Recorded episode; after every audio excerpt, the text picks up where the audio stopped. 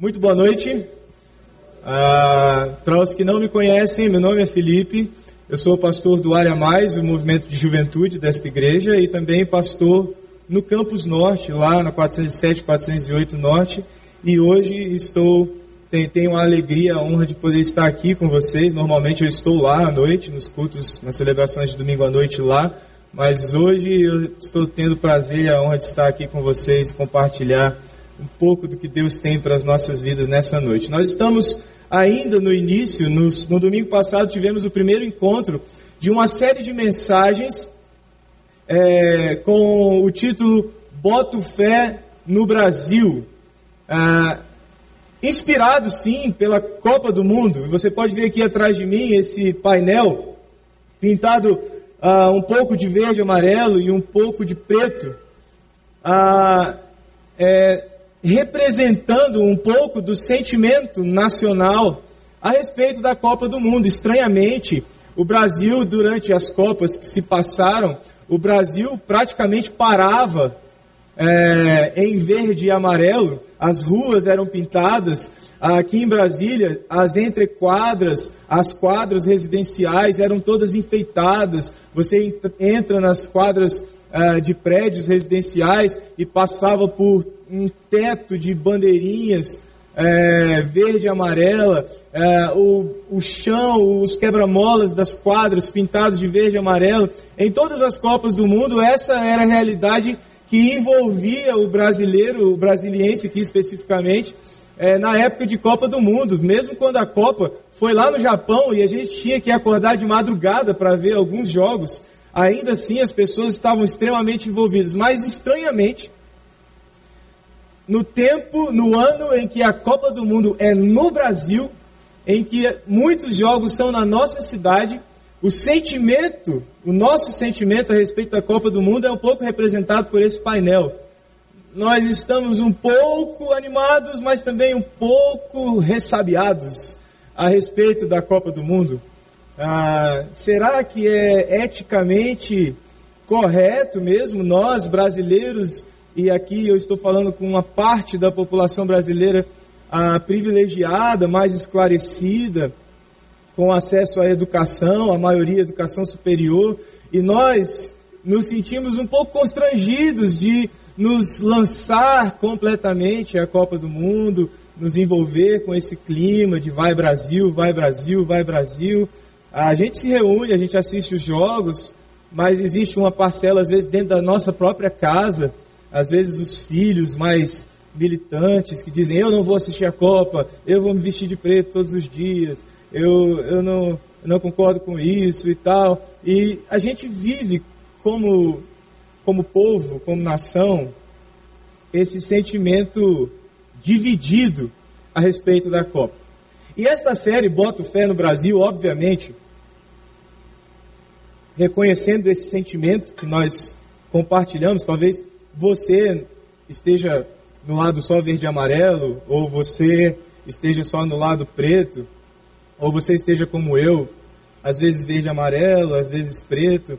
Eu, eu viajei esse, essa semana para fazer um casamento fora e no avião eu li uma revista que, que foi especial a respeito da Copa do Mundo e várias matérias a respeito da seleção e também a respeito das obras dos estádios, algumas superfaturadas, por exemplo, o Itaquerão, o estádio do Corinthians, uh, que que se envolveu em várias discussões. Alguns dizem que ele foi escolhido só porque o ex-presidente Lula é corintiano e aí forçou a barra para que o, o, estádio do, o estádio do Corinthians fosse reformado. A primeira proposta que foi feita foi de uma obra em torno de 820 milhões de reais e a obra terminou ultrapassando 1 bilhão e 700 milhões de reais ah, às pressas a, a Copa chegando, o, o comitê da FIFA no Brasil, alguns considerando a possibilidade de nem haver abertura da Copa naquele estádio, porque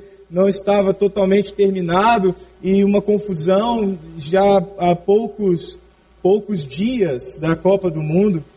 Eu vi lendo essa revista e vendo, realmente sentindo essa divisão no coração do brasileiro a respeito daquilo que normalmente era unanimidade: Copa do Mundo. Falou Copa do Mundo, a gente anda de verde e amarelo, a gente pinta a casa de verde e amarelo, a gente põe bandeirinha verde e amarelo. Mas esse ano não está sendo assim. Não está sendo uma coisa assim tão envolvente. E quando nós entramos numa série chamada Boto Fé no Brasil, obviamente nós não estamos convidando você a botar fé na seleção. Ah, eu não vou pregar aqui para você sair motivado a torcer amanhã contra Camarões. Ah, quando nós estamos falando para você botar fé no Brasil, nós estamos falando a respeito do nosso país, da nossa nação, da circunstância como cidadão que nos cerca hoje, aqui no Brasil, em Brasília. E, mas mesmo assim, quando eu revelo para você agora que a ideia dessa série é falar com você sobre um sentimento, não a respeito da seleção brasileira, da Copa do Mundo, mas um sentimento em relação à nação, ao país, boto fé no Brasil, alguns de nós também ficamos divididos. Será? Será mesmo? Que o nosso país é digno de que nós botemos fé nele? É, acreditemos mesmo que o Brasil, uma hora vai dar certo? uma hora vai ser um país sem desigualdade social, um país é, de educação a ser referência para o restante do mundo, um, um país cuja política será tão íntegra e idônea que se tornará também um, um exemplo para outros governos, outras lideranças. Será mesmo que é possível nós colocarmos fé, botarmos fé de que o país vai se tornar este país, de que o Brasil vai se tornar este, este Brasil que todo cidadão brasileiro, evangélico ou não, deseja ver? Será mesmo?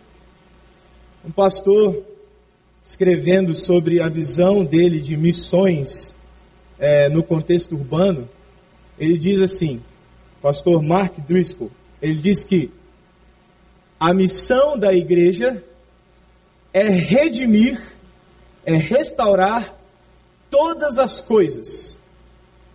Política, cultura, educação, arte, tudo. É restaurar tudo, para que tudo se volte para Deus.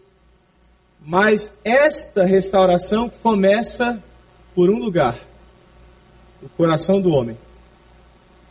A redenção de todas as coisas, cultura, política, educação, arte, esporte, qualquer área, começa pela restauração do meu coração, do seu coração. E eu concordo com ele. Será mesmo que olharmos para o país, seja em época de Copa, ou seja em época de eleições que chegarão em outubro, será mesmo que olhar para o nosso país e criticá-lo, observar nele seus problemas, suas dificuldades e simplesmente de, desacreditar a respeito do futuro dele, será que isso realmente vai trazer solução? Será que nos vestirmos de preto, irmos para a rua, gritarmos contra um governo, contra uma posição política, contra uma entidade é, internacional como a FIFA, será mesmo que isso vai trazer a mudança que eu e você queremos ver, presenciar no nosso país? Será mesmo? um dos maiores males que nós temos no nosso país chama-se. Vamos ver se, se, se o senso comum me ajuda. Corrupção. Certa resposta. Um dos maiores males do nosso país é a corrupção. A corrupção impede o cidadão comum de acreditar, impede o contribuinte de crer realmente que sua contribuição se tornará em benefícios, ou para ele, ou para os mais necessitados do que ele. Mas, mais uma vez, eu quero perguntar: será que a crítica, será que o olhar analítico,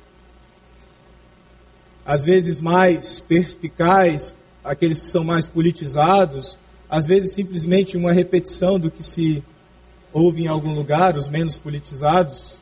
Mas será que levantarmos uma voz de crítica, cartazes de crítica, é, movimentos de crítica, será que trará uma mudança mesmo para o nosso país? Não seria este problema que você disse que é o problema do nosso país, corrupção.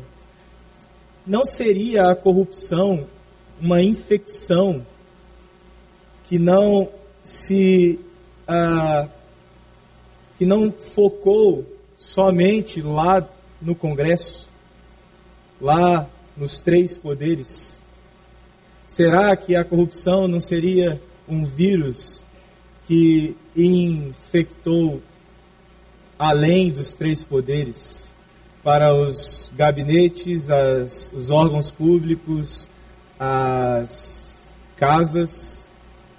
Será que não é uma infecção do brasileiro? Ou mais, será que não é uma infecção do ser humano?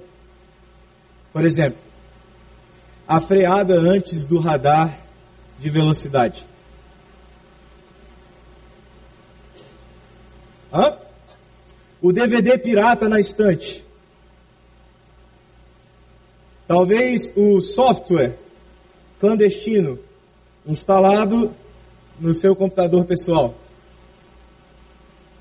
Ou a declaração de imposto de renda não muito detalhada.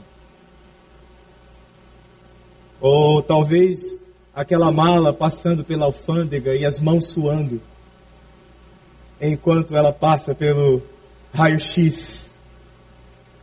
O que este raio-x vai revelar a respeito de mim, a respeito do que eu fiz fora do meu país? Será que a corrupção não é um mal que habita não só os palácios da justiça, do executivo, do legislativo? Será que a corrupção não é um mal que tem habitado barracos, não só palácios, casas, apartamentos? Eu citei alguns exemplos aqui. E eu vou confessar uma coisa que talvez me descredite completamente daqui para frente. Eu estou incluso em algumas dessas acusações, principalmente a respeito do radar.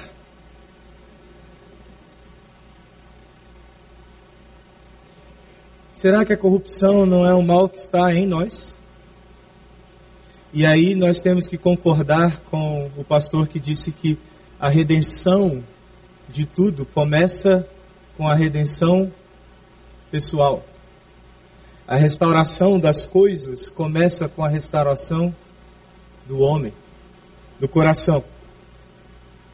E é sobre isso que nós estamos falando quando dizemos boto fé no Brasil. Quando eu chamo você para fazer essa declaração, boto fé no Brasil, não é simplesmente para você sentar numa arquibancada qualquer ou numa cadeira de igreja e assistir o seu país caminhar, torcendo, dizendo: vai Brasil, você vai dar certo, ou ih Brasil, desse jeito não vai.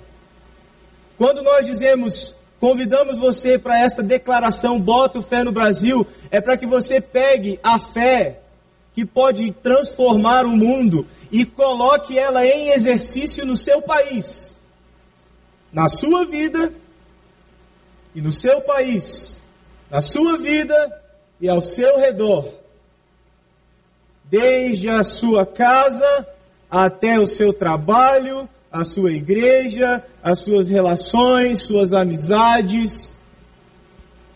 Você transforme esta frase boto fé no Brasil não numa frase de um espectador, mas na frase de um jogador. Não aquele que está na torcida, mas aquele que está com a bola no pé para fazer o que tem que ser feito. Boto fé no Brasil. Eu te convido a, a, a, declarar isso a partir de hoje. Eu boto fé no Brasil com outro significado, não significado simplesmente acreditar que um dia alguma coisa vai dar certo, mas no sentido de eu vou levantar hoje de onde eu estou e colocar a fé em prática. A fé que pode mudar a minha vida e a partir da minha vida mudar as circunstâncias ao meu redor eu vou botar a minha fé no meu país. E para isso quero convidar você a abrir sua Bíblia, se você estiver com a sua Bíblia, em uma carta escrita por um dos apóstolos, talvez o apóstolo mais conhecido nos evangelhos, sempre com uma colocação espirituosa, sempre com uma frase de efeito. Nosso amigo Pedro sempre pronto para dar respostas a todas, a todas as perguntas que Jesus fazia. Um homem que foi teve sua vida radicalmente transformada. De um homem iludido, achando que sabia e que já tinha toda a firmeza e convicção necessária para ser um discípulo de Jesus, e acabou vendo-se negando o seu mestre. Negando o seu mestre, ele abandonou tudo mas depois de ter abandonado, o mestre voltou a encontrá-lo e restaurou o seu coração, dizendo: Pedro, você me ama, você me ama, você me ama, então faça o que eu te chamei para fazer. Cuide das minhas ovelhas. E Pedro foi restaurado, começou o seu ministério, pregou, foi o primeiro a pregar, está narrado no livro de Atos. Ele pregou e na sua primeira mensagem, eu acho eu acho que Pedro foi o pregador mais bem sucedido da história, porque na primeira mensagem que ele pregou na vida dele, 3 mil pessoas se converteram. Então eu invejo um pouco Pedro. Eu gostaria também de ter essa experiência de pregar e todos se converterem. É o sonho de todo pregador. Ah, Pedro cresceu no ministério, se envolveu, venceu os seus medos e também suas limitações, porque Pedro era um simples pescador, mas ele resolveu escrever e ele escreveu muito bem. Você vai ler o que ele escreveu hoje, sua primeira carta, a carta, a primeira carta de Pedro, está mais para o final da Bíblia.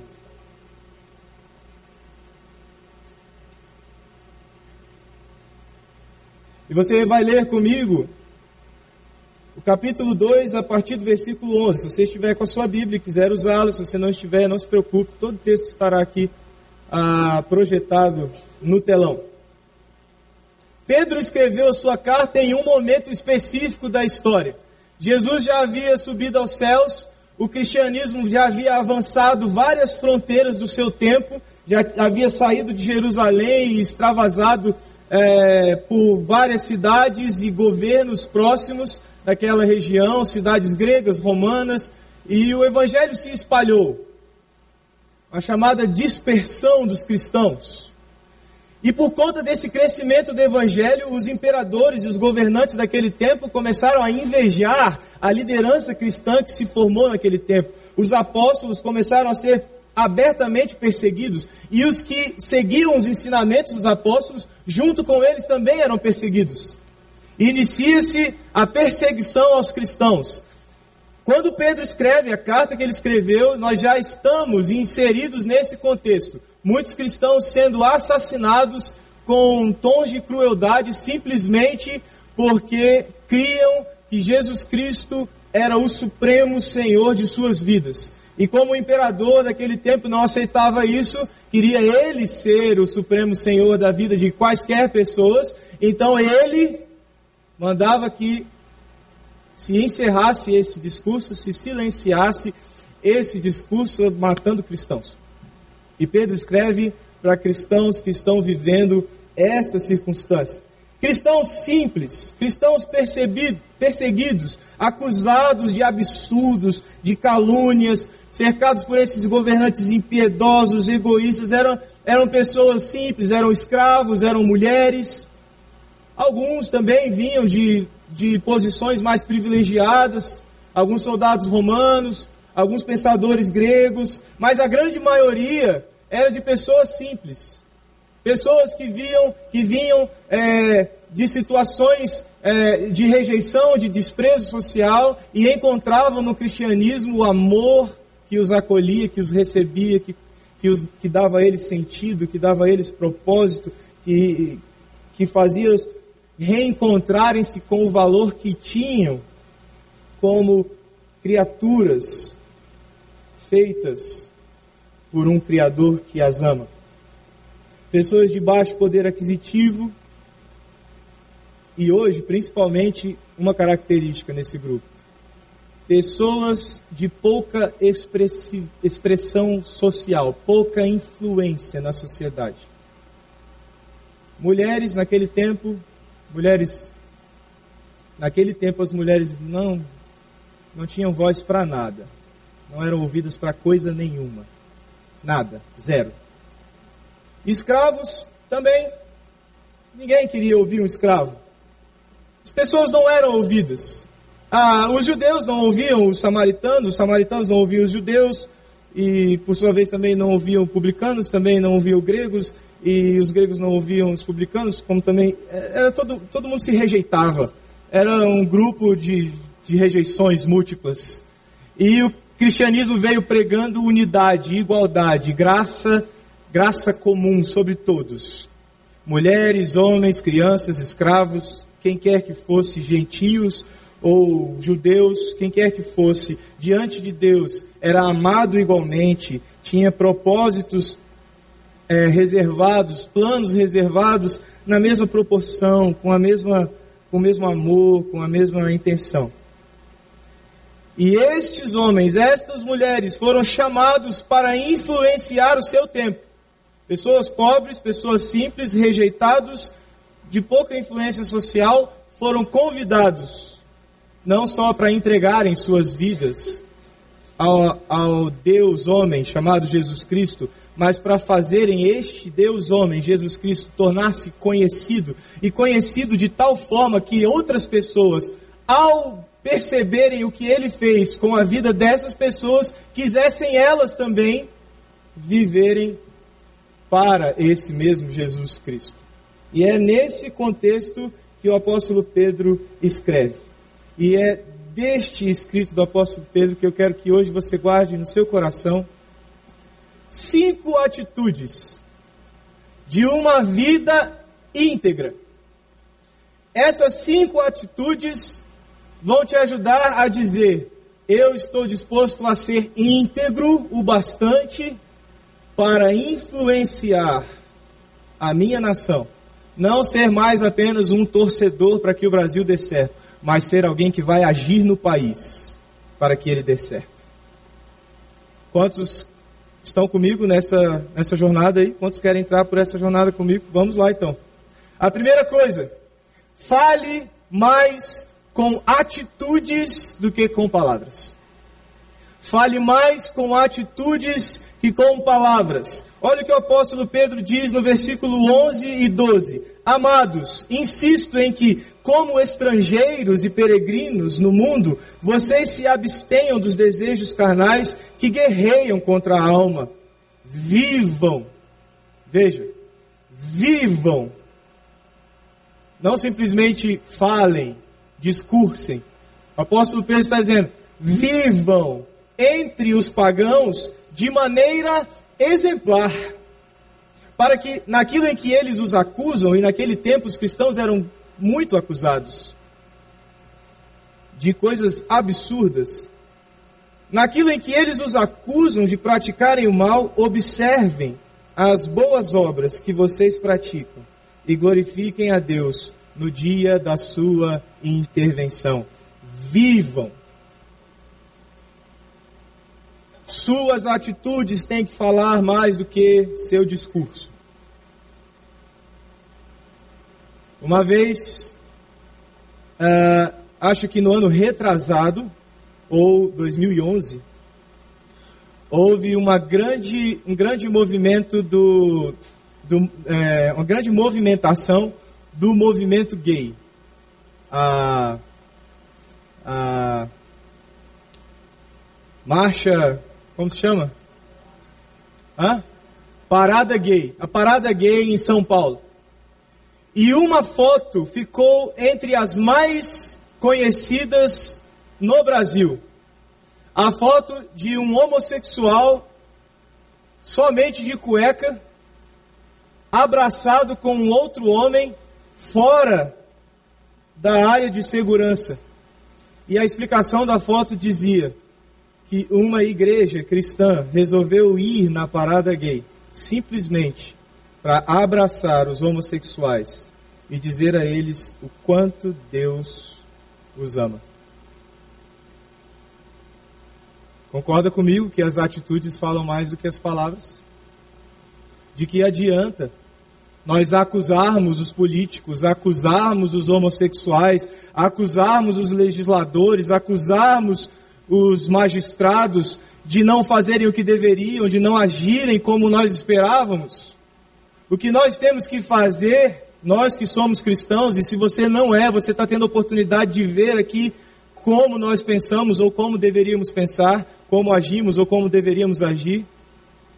E nós te convidamos a vir conosco nisso. Ao invés de apontarmos o dedo e dizermos o que está errado, por que não nos levantamos e fazemos o que é necessário ser feito? Ao invés de levantarmos para apontar para as prostitutas que vão caminhando pela rua, acusando-as pelas roupas que vestem, pela forma que se apresentam, por que não paramos os nossos carros e simplesmente vamos até elas mostrar que há um Deus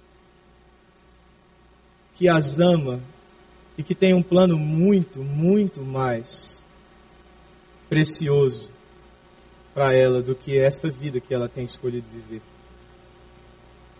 Bote fé no Brasil.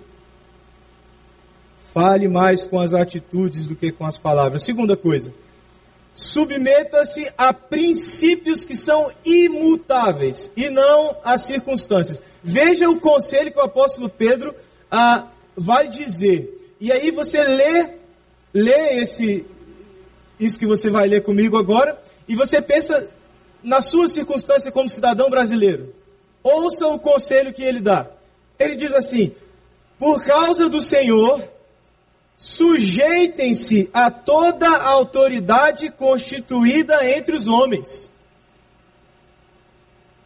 Você está disposto a isso? Seja o rei, no nosso caso, a presidente, com a autoridade suprema, que no nosso caso não é suprema, seja aos governantes, como por ele enviados, para punir os que praticam o mal e honrar os que praticam o bem.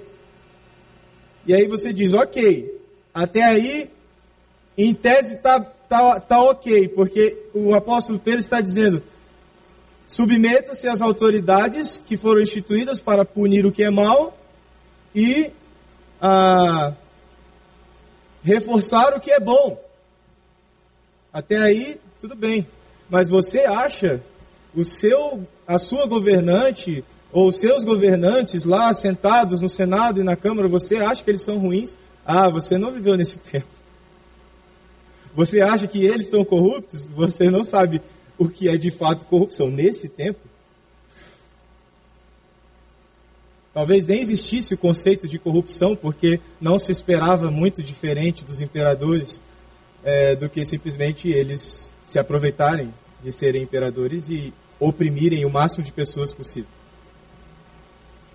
E o apóstolo Pedro está dizendo para essas pessoas: sujeitem-se a toda a autoridade constituída entre os homens.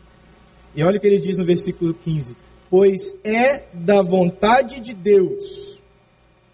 Você não vai se submeter a homens por causa dos homens, a governos por causa dos governos. Você não vai se, de, se submeter porque são honestos ou desonestos, porque é, cuidam das coisas que para você são importantes ou não cuidam das coisas que para você são importantes. Você vai submeter porque é da vontade de Deus.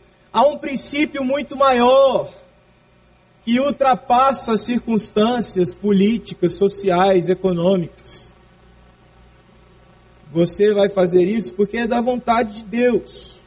Que, praticando o bem, vocês silenciem a ignorância dos insensatos. Jesus disse: respondam o mal com, com bem. Que diferença faremos no mundo se respondermos o mal com o mal? Que valor há em amarmos nossos amigos? Jesus disse isso. Eu digo a vocês: amem seus inimigos e mais, dediquem-se em oração por eles. Orem por eles. Orem por aqueles que vocês consideram seus inimigos. Então a segunda coisa é submeta-se a princípios imutáveis. Submeta-se à vontade de Deus. Ela é boa, ela é perfeita, ela é agradável. Confie nisso. Mesmo que as circunstâncias digam para você, não faz muito sentido. Terceira coisa. Eu vou fazer uma pergunta. Quantos aqui se consideram livres? Livres. Quantos aqui se consideram livres? Levante sua mão. Quantos aqui estão com medo de responder a minha pergunta? Pode levantar a mão também. Eu também teria medo, um pouco de medo. Ah, a terceira coisa é: use sua liberdade para cumprir sua missão. Você sabia que liberdade não é simplesmente o contrário de escravidão? Sabia disso? Quando você pensa que liberdade é tão somente o contrário de escravidão, você pensa que ser livre é fazer tudo o que se deseja. A maioria das pessoas pensa isso. Que a liberdade é encontrar-se sempre com o que deseja. Eu desejo, eu faço. Se eu desejo, eu faço, eu sou livre? Não. Se você só faz o que você deseja, você é escravo do seu desejo. A verdadeira liberdade não é fazer só o que se deseja, mas é fazer o que você foi criado para fazer. Mesmo que às vezes haja necessidade de você fazer o que não deseja, porque nesse momento você vai ser livre para fazer o que você não deseja, em nome de algo maior do que simplesmente o seu desejo. Você vai fazer algo porque você sabe que tem uma missão no mundo. Olha o conselho do apóstolo Pedro. Vivam como pessoas livres. Ele está dizendo isso a escravos. A mulheres que viviam como escravos. Porque o casamento naquele tempo parecia mais com uma servidão do que com um casamento como você é, espera que seja um casamento. Ele estava falando para escravos, para mulheres. Ele estava dizendo: Vivam como pessoas livres, mas não usem a liberdade como desculpa para fazer o que é mal.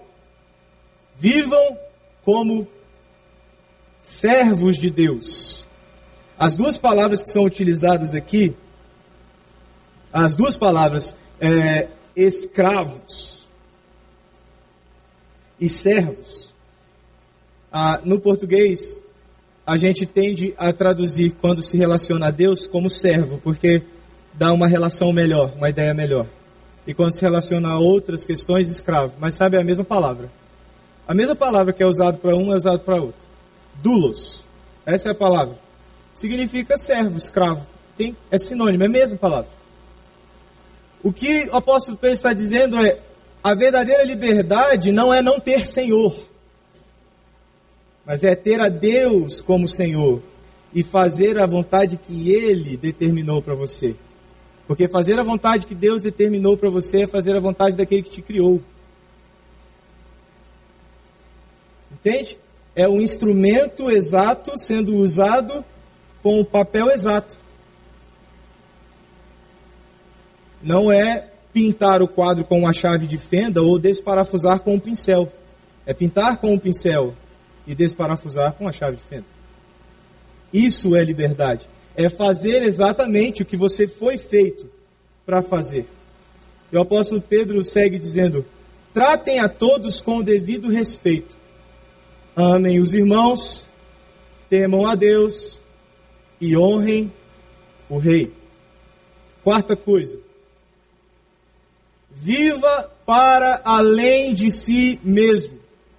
Experimente isso. Não viva só para o seu bel prazer, só para os seus planos, para os seus desejos. Não, viva para algo além de você, além do que você quer. O apóstolo Pedro não estava falando para pessoas de classe média, média alta, que estudaram, é, fizeram faculdade, que têm carro, Porque afinal, chegar aqui neste templo, aqui neste auditório de ônibus, é um trabalho que não é para qualquer um. Então eu sei que 90% das pessoas que estão aqui chegaram de carro. O apóstolo Pedro não estava falando com pessoas que tinham carro, que tinham casa própria, que tinham bens. O apóstolo Pedro estava falando com mulheres, escravos em sua maioria, pessoas simples, pessoas pobres. E olha o que ele diz: Escravos, sujeitem-se a seus senhores com todo respeito, não apenas aos bons e amáveis, mas também aos maus. E aí você entra em crise.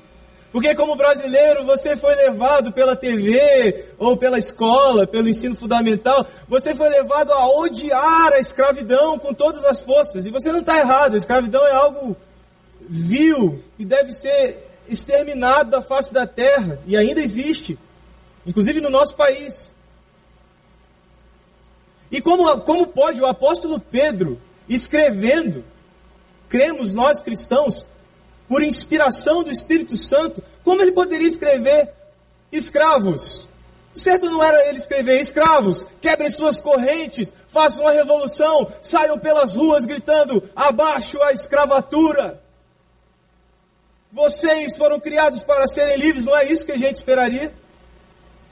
Por que o apóstolo Pedro diz então? Escravos, sujeitem-se sujeitem aos seus senhores, tanto os senhores bons como os maus. Sabe por quê? Porque o que o apóstolo Pedro estava ensinando é que nós, cristãos, nós que vivemos em nome de um homem chamado Jesus Cristo, nós não fomos chamado pra, chamados para uma revolução social. Nós fomos chamados para uma redenção total. O apóstolo Pedro não estava chamando manifestantes para gritarem politicamente que o mundo precisa mudar. O apóstolo Pedro estava chamando homens salvos, redimidos, mulheres salvas e restauradas pelo amor e pela graça de Jesus, a restaurarem tanto seus irmãos escravos como seus senhores através de uma boa atitude, de um sentimento que vai para além dos seus próprios incômodos. E isso é difícil para você aceitar, eu sei. O apóstolo Pedro diz: Sabe por que eu estou dizendo isso? Porque é louvável que, por motivo de sua consciência para com Deus e não para com homens e nem para com você mesmo, nem para com seu sentido de conforto e prazer, é louvável que, para sua consciência diante de Deus, alguém suporte aflições sofrendo injustamente. Um escritor chamado, um escritor alemão chamado Dietrich Bonhoeffer, disse que o convite de Jesus é venha e morra. Para você que não é cristão está aqui sentado hoje, você deve pensar, ah, então eu não vou querer entrar nessa. Eu estava querendo o convite venha e viva. Mas Jesus disse, se você quer encontrar a vida, você precisa perder antes. Porque aqueles que pensam que têm a vida já encontrada, na verdade não a encontraram de fato. Você só vai encontrar a vida verdadeira quando você perder. E aí deixar ser encontrado pela vida verdadeira, que é Jesus Cristo. E o apóstolo Pedro está dizendo isso. Sofrendo injustamente, pois que vantagem há, e aqui ele está ecoando o discurso de Jesus, que vantagem há em suportar açoites recebidos por terem cometido o mal? Mas se vocês suportam o sofrimento por terem feito o bem, isso é louvável diante de Deus. Atos capítulo 11, versículo 26. Foi a primeira vez em que homens que viviam em nome de Jesus Cristo foram nomeados de cristãos, que significa pequenos cristos. A ideia, quando você diz eu sou um cristão, a ideia é você ser um pequeno Cristo, onde você estiver. E é assim que a gente muda uma nação. Eu não vou mudar uma nação sendo o melhor pregador que eu posso ser. Eu não vou mudar uma nação sendo o melhor político que eu, porventura, poderia ser. Eu não vou mudar uma nação sendo um, um homem simplesmente capaz politicamente de criticar e apontar os erros e acertos no meu país. Eu não estou dizendo que você vai buscar agora a alienação total, não é isso. Mas estou dizendo que isso somente não vai mudar o país. O que vai mudar o país é quando nós agimos contra as expectativas, quando nós agimos contra a lógica e estivermos dispostos a nos transformarmos no país em pequenos Jesuses, andando pelas ruas, pelas calçadas, pelos espelhos d'água na frente do Congresso. Nós vamos mudar o país quando nós formos, formos estes cristãos, de fato. O apóstolo Pedro diz: eu imagino as pessoas lendo isso e ficando atônitas. Talvez você fique hoje um pouco atônito com esse discurso de Pedro. E as pessoas estavam lendo, dizendo: Uau! Bom, eu sou, eu sou escravo. Eu esperava que chegando aqui na igreja tudo mudasse. Mas pelo jeito algumas coisas não vão mudar. Pelo jeito eu continuo escravo, vou voltar lá para para o campo onde eu trabalho, para a casa onde eu sirvo. E eu tenho talvez uma missão lá onde eu estou. As pessoas começaram a entender isso, mas não é algo fácil. E o apóstolo Pedro, talvez entendendo essa dificuldade, ele encerra o discurso dele e hoje nós estamos encerrando assim. Ele diz: Para isso vocês foram chamados. Para isso vocês foram chamados. Então a quinta coisa que eu quero que você guarde, anote, poste no seu Facebook, no seu Twitter, sei lá é, faça pelo Brasil e pelo mundo o que Jesus Cristo fez por você. E aí talvez você diga, não, mas eh, Jesus Cristo fez nada por mim. Eu não acredito nisso. Ah, você se engana. Jesus Cristo fez tudo por você. Ele deu a própria vida. E o apóstolo Paulo diz que ele não se aproveitou de ser igual a Deus, ele simplesmente rejeitou o fato de ser igual a Deus e se submeteu à humilhação pública. Entregou-se na cruz do Calvário para que eu e você pudéssemos ter a esperança, pudéssemos ter a fé que pode de fato mudar o nosso país e o mundo inteiro. O apóstolo Pedro diz: Foi para isso que vocês foram chamados. Sabe para o quê? Pois também Cristo sofreu no lugar de vocês, deixando-lhes exemplo para que sigam os seus passos. Vocês foram chamados para seguir os passos do Senhor, os passos do Mestre. Se disporem ao mundo, se disporem pelo mundo.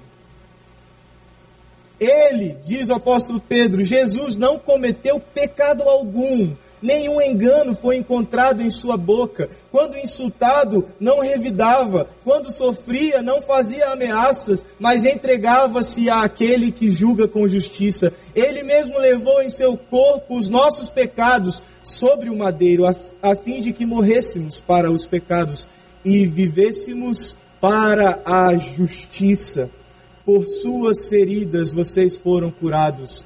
E o profeta Isaías disse isso 740 anos antes de Jesus nascer. Que pelas feridas do homem de dores, nós seríamos curados. Pois vocês eram como ovelhas desgarradas, mas agora se converteram ao pastor e responsável das suas almas. Ele é o responsável. Ele é o garantidor da sua vida. Quando você entrega sua vida a Jesus, ele é a garantia da sua vida, da sua eternidade. A partir de hoje, para sempre, eternidade. A mudança do nosso país, quantos aqui querem ver o país mudar? Quantos desejam ver mudanças no nosso país? Quantos? A mudança do nosso país começa com a mudança da sua vida. A mudança do país começa com a mudança no seu coração, seguida pela mudança das suas atitudes. Jesus veio por mim, por você, mas não só para fazer algo em você e em mim, mas para realizar grandes coisas através de você, através de mim. Eu quero orar pela sua vida. Vamos orar.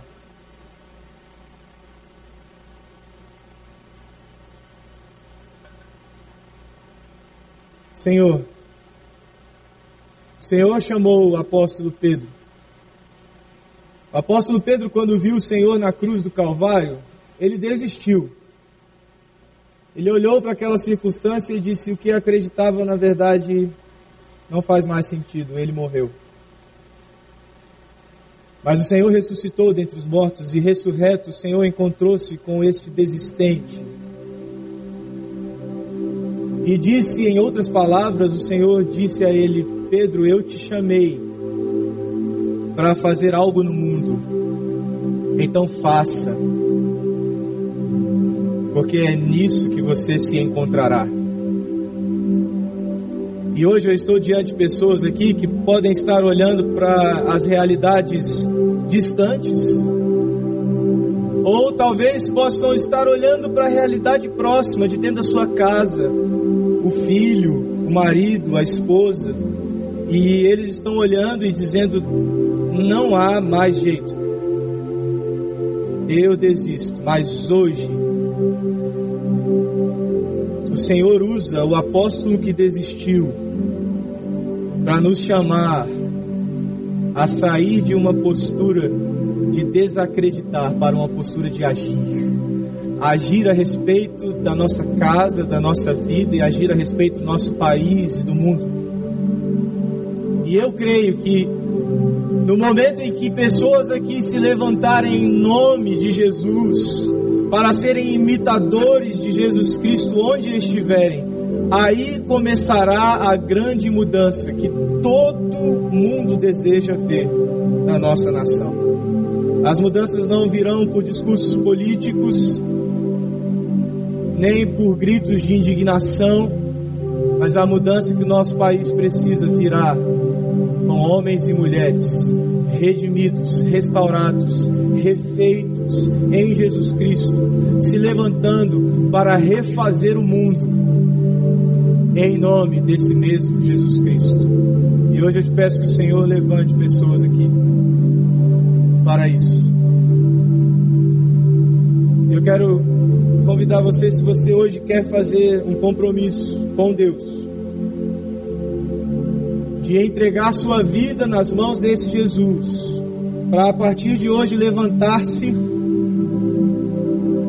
no objetivo de mudar sua história pessoal e a história que te cerca.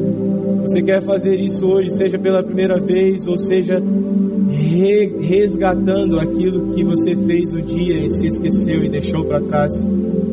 Quero que você levante uma de suas mãos para que eu possa ver. Levante ela bem alto. Eu quero orar pela sua vida. Amém. Deus te abençoe. É mais alguém? Deixe sua mão erguida. Eu quero orar por você. Você deseja entregar suas mãos, sua vida nas mãos de Jesus, para que Ele refaça você e através de você refaça tudo ao seu redor. Levante de suas mãos bem alto, eu quero orar por você, Senhor. Veja essas pessoas de mãos erguidas dizendo: Eu quero minha vida nas mãos de Jesus, para que algo seja feito a meu respeito e eu, então, em nome de Jesus, possa fazer algo a respeito do meu país, das pessoas ao meu redor. Eu te louvo por essas mãos levantadas e te peço, Pai, que aquilo que o Senhor começa hoje, o Senhor demonstre a fidelidade que só o Senhor tem para completar dia após dia o que o Senhor hoje iniciou na vida desses queridos. Em nome de Jesus. Amém.